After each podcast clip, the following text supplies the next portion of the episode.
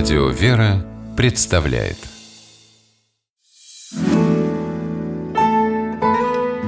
Радио «Вера» представляет. Прогулки по Москве. О видимом и сокровенном Здравствуйте, дорогие слушатели, я Алексей Пичугин, вас приветствую. А, мы отправляемся на прогулку по Москве. По Москве мы гуляем вместе с э, исследователем нашего замечательного города, историком, москвоведом Игорем Горьковым. Здравствуйте. Здравствуйте, Алексей. Здравствуйте, дорогие радиослушатели. Мы посмотрим два замечательных места сегодня. Это Дом на набережной и Болотную площадь. А, выходим мы из метро Боровицкая, а, поднимаемся на поверхность, и перед нами Кремль.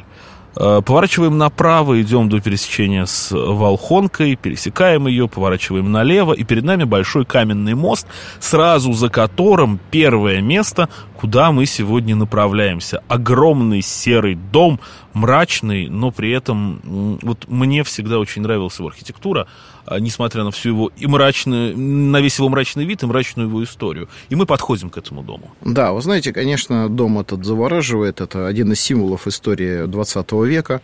И надо сказать, что он возник не на пустом месте, поскольку именно здесь, рядом с Большим каменным, или, как его тогда назвали, всех Святским мостом, когда-то находились э, винно-соляные склады. Это место имело для Древней Москвы большое значение, но э, понятно, что все менялось, и как раз вот на месте, где эти склады находились, было принято решение построить дом для сотрудников Совета народных комиссаров. В 1928 году это строительство началось, э, был выбран проект архитектора Бориса Иофана – этот дом по-своему был, конечно, революционным событием в архитектуре Москвы, да и не только Москвы. Это был комплекс, в котором люди жили, в котором люди отдыхали, в котором они развлекались, в котором они работали, в конце концов.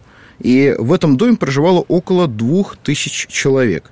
Дом предварительного заключения, с другой стороны, его нередко называли. В народе так закрепилось это прозвище. Да, потому что в годы репрессий из двух тысяч жильцов этого дома было репрессировано около 700.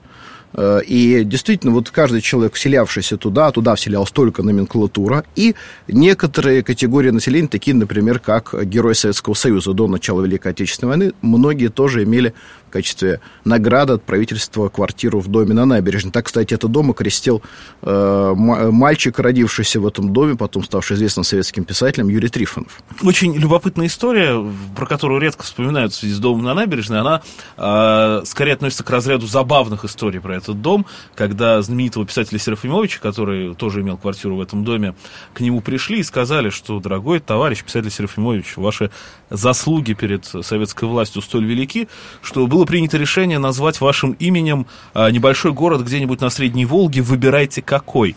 Он сказал, вы знаете, дорогие товарищи, мои заслуги перед советской властью не столь велики, как вам могло показаться, поэтому, если уж вы хотите мне сделать приятное, назовите моим именем, ну, просто скромно улицу, на которой я живу. Ну, жил он в доме на набережной. Да, очень интересная история. Но вы знаете, этот дом на самом деле был осуществлением мечты о коммунизме, но только э, мечты не для всего народа Советского Союза, а вот для отдельно взятой группы, которая тогда, собственно говоря, и находилась на вершине власти.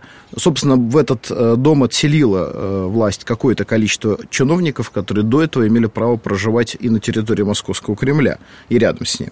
Поэтому в этом доме они получали государственное жилье со всем обеспечением, два лифта, обычный, грузовой. И, тем не менее, менее, конечно, в этом доме, наверное, многие ощущали себя неуютно, потому что очень часто из этого дома людей увозили. И весьма показательно, что вот там, где мы с вами видим сейчас фасад театра эстрады, тогда он назывался клуб э, в ЦИК имени Рыкова, кстати говоря, тоже одного из тех, э, кто позднее был репрессирован. Там, кстати, если смотреть, э, стоять лицом к фасаду театра эстрады, с левой стороны маленькая дверца, музей Дома на набережной, куда можно всех пригласить. Совершенно верно. Очень интересный музей, общественный теперь уже, э, муниципальный. Но интересно также, что вот с одной стороны от этого театра была дверка и небольшой офис комитета по наградам Верховного Совета СССР – а с другой стороны, в этом же здании и на этой же стороне здания, которое выходит в сторону э, реки Москвы, находился филиал комитета по помилованиям. Это, по-моему, вот лучше всего характеризует жизнь людей, которые там находились. И награды, и, к сожалению, репрессии. Но мы с вами можем сейчас э, прогуляться по дворам этого здания. На самом деле они сохранили какое-то свое, может быть, несколько мрачное, на мой, во всяком случае, взгляд, очарование советского конструктивизма. Кстати, любопытно, э, что цвет этого здания сам Борис Иофан планировал совсем другим. Он думал, что это будет такой бежевый цвет, светло-коричневый, но из предложенной палитры Сталин выбрал именно вот этот, пепельный, темный, серый. И это, мне кажется, один из лучших символов той эпохи символом эпохи с одной стороны, а с другой, если уж так с архитектурной стороны к этому подходить, он гармонирует, в принципе, с гранитными набережными. Но стоит он напротив храма Христа Спасителя, возрожденного храма Христа Спасителя. Если бы э, проект Бориса Иофана удался, то Борис Иофан, живший тоже в доме на набережной, в квартире с видом на Кремль храм Христа Спасителя, то смотрел бы по утрам Борис Иофан на свое самое грандиозное и, наверное, с нашей уже нынешней точки зрения, мрачное и э, страшное творение – это дворец Советов со 100-метровым Лениным вместо шпиля. Да, и известно мнение Бориса Иофана о храме Христа Спасителя, он его высказывал публично, называл храм Христа Спасителя буржуйски помещичьим капищем и всячески ратовал вместе с Лазарем Кагановичем и другими членами Политбюро за уничтожение этого уникального памятника русской церковной архитектуры, потому что он, наверное, как художник, архитектор не мог не ощущать вот этого диссонанса. Вот этот э, дом на набережной как символ победившего коммунизма, пусть и для отдельно взятой группы людей победившего, и храм Христа Спасителя. Это несопоставимые начала. И вот этот диссонанс я, например, очень ясно ощущаю, когда прохожу по Большому каменному мосту. До сих пор ощущаете? Да, потому что это начало, о которых надо думать, и вот их какое-то противостояние, оно Но есть и в нашей Христа истории. Спасителя, который находится на другом берегу, не выравнивает вот этот дисбаланс, дисгармонию? Во всяком случае, он теперь восстанавливает одну из разрушенных основ нашей жизни – и одновременно показывает, что противоречия остаются, потому что э, то, что было, оно не ушло до конца. Оно не ушло, но это уже стало частью истории города. Здесь э, важны интерпретации, конечно же, но э, это неотъемлемая часть нашего города. У меня все равно как-то где-то внутри нету какого-то внутреннего противостояния, что ли, с домом на набережной.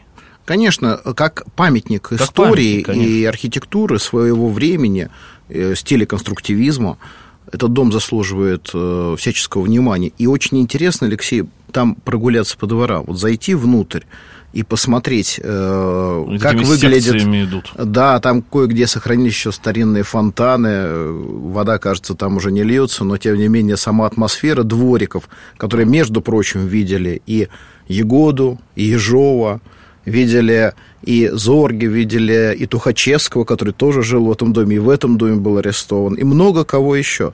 Вот э, эти дворики, они, мне кажется, сохраняют атмосферу 30-х годов лучше, чем любое другое место в Москве. Действительно, вы знаете, какой парадокс в этом доме, э, вот в той части, его, которая выходит э, в сторону реки Москвы, там здесь сейчас находится театр эстрады, а когда-то он назывался клуб в ЦИК имени Рыкова, в этом доме, на этом фасаде э, существовало две малопримечательные дверки. Одна из них вела в филиал Комитета по наградам Верховного Совета СССР, а другая дверка вела в филиал Комитета по помилованиям тоже Верховного Совета СССР. И вот это обозначало, э, можно сказать, две такие точки а, в судьбах очень многих людей, проживавших в этом доме, которые, с одной стороны, были награждены когда-то входили в элиту советского общества, и многие заслуженно входили. Это были выдающиеся ученые, это были замечательные государственные деятели, это были военно-начальники, но они же потом становились врагами народа, и их семьи из этого дома уезжали уезжали э, иногда вместе со своими мужьями очень далеко, потому что члены семей изменников Родины, как их тогда называли, также подвергались репрессии. Ну, как я в начале программы сказал, дом предварительного заключения в народе получил такое название. Даже интересно, на дворе стоит э, середина 30-х, тебе дают квартиру в доме на набережной. Это повод к радости или это повод уже пересмотреть какие-то свои взгляды? Да, и там было много парадоксов. Вот, например, э, я бывал в гостях в этом доме, мне рассказывали сторожи, сложилось, что когда э, туда семья заселялась в 30-е годы, то каждой семье выдавали набор мебели. С одной стороны, по тем временам отдельная квартира с мусоропроводом, с двумя лифтами, один лифт грузовой, другой лифт пассажирский. Кстати, пассажирский лифт э, с вахтером, то есть лифтером, точнее сказать, который тебя всегда сопровождал, э, телефоном и так далее. Это был предел желаний очень многих советских людей. Но, с другой стороны, вся мебель имела инвентарные знаки. То есть ты в эту квартиру заселялся, ты всем этим пользовался, но ты потом, когда тебя э, могли в любой момент попросить э, эту квартиру покинуть, ты должен был по описи сдать все это казенное имущество. Ты был в гостях, все-таки, ты был в гостях.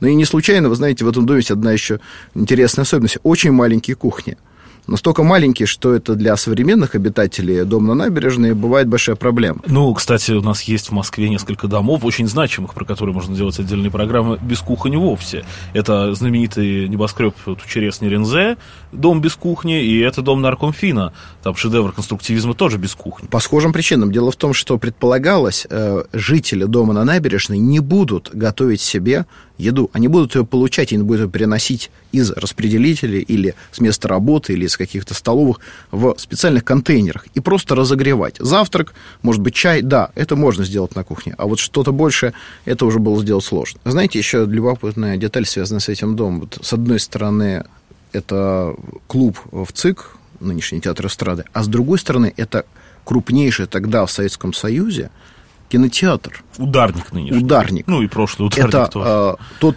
кинотеатр, где происходили премьеры всех советских фильмов. И вот э, во время Великой Отечественной войны э, на крыше была размещена зенитная батарея, отдельная э, взвод охраны, который охранял это здание, это был город в городе. Практически это было даже, можно сказать, государство в государстве. Или тюрьма. Для кого-то да. Интересное очень место. Я еще помню, как э, его, слава богу, этого уже сейчас нету, украшала знаменитая трехлучевая эмблема было которая дело. там давила очень сильно всю композицию дома. Я бы сказал, что это была эмблема Пелевинской Москвы. Да, вот, точно, да, такой Generation P. Еще подробнее об этом доме можно узнать в замечательном музее. Напомню, что если стоять лицом к этому дому, к фасаду театра эстрады, то с левой стороны небольшая дверца будет, и там музей дома на набережной. Там все расскажут, покажут. И вот кстати говоря, там полностью мебелированная квартира воссоздана, о которой Игорь рассказывал сегодня. А мы, напомню, гуляли возле дома на набережной. Дома, который находится в самом центре Москвы, напротив храма Христа Спасителя, через Москва-реку, у Большого Каменного моста. Спасибо большое, Игорь Горькавый, москвовед, историк. Я Алексей Пичугин. Мы с вами прощаемся. Гуляйте по Москве, любите Москву и любуйтесь ею. Всего доброго.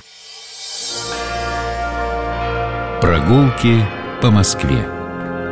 О видимом и сокровенном.